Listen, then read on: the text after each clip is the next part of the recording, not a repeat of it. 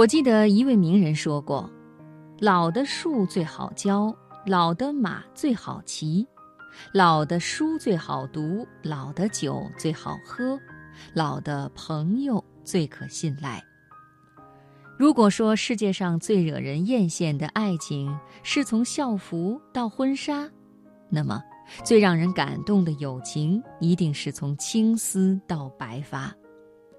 今晚的流年，我来和朋友们一起分享一篇文章。有一种友情，从青丝到白发。作者：洞见。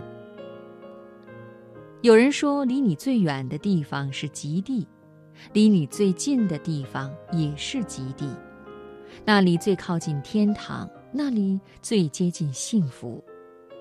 在海拔三千七百米的西藏托林村，生活着三位有着六十五年闺蜜情的三公主，她们是七十三岁的白马屈珍，七十岁的次仁屈珍和八十五岁的曲美卓嘎。白马屈珍丈夫早逝，次仁屈珍家境贫寒，曲美卓嘎是个孤儿。但在三位奶奶的脸上看不到一点忧伤和失落。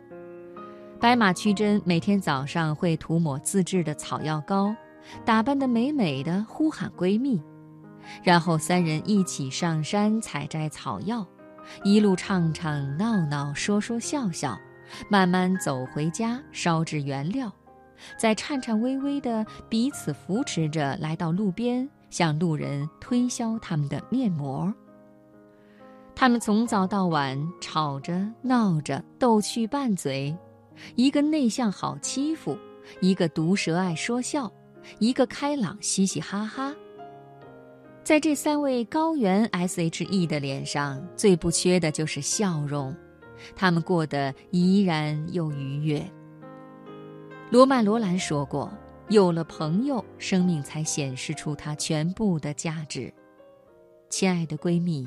谢谢你几十年如一日的陪伴，从朝霞到日落，从晨钟到暮鼓，从青丝到白发，是你的陪伴让我忘了烦忧，只记得欢声笑语。在文坛上有很多才子佳人的佳话，也有不少恩师挚友的美谈，比如巴金和冰心。两人的故事开始于一九三三年。那年，巴金在北平小住，与郑振铎、张晋等人一起创办《文学季刊》。为了给刊物组稿，他和张晋一起去拜访冰心。那次的见面，两人一见如故。巴金自觉受益匪浅，冰心也对这位腼腆内敛的小弟弟印象深刻。文字让两个陌生的灵魂惺惺相惜、灵犀相通。他懂他未说出口的理想抱负，他知他未曾言语的需求取舍。他是他的老弟，他是他的大姐。颠沛流离之际，巴金会带着未婚妻去看望冰心；重逢之时，两人会再次把酒言欢，畅谈开怀。只要冰心出差或路过上海，巴金就会来车站接送。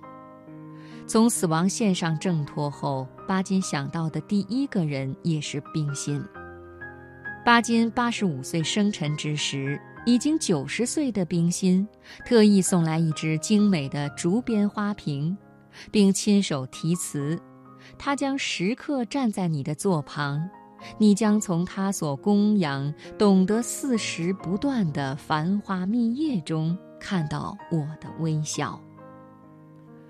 他们在生活上互相帮助，在精神上相互扶持，在文学创作上也互相启迪。他们是挚友，更是超越血缘的亲人。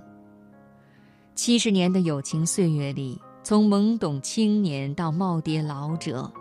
他们互为知己，携手同行。人生得一知己足矣。有人去问禅师：“何为友？”禅师回答说：“友分四种，一如花，厌食萦怀，委实丢弃。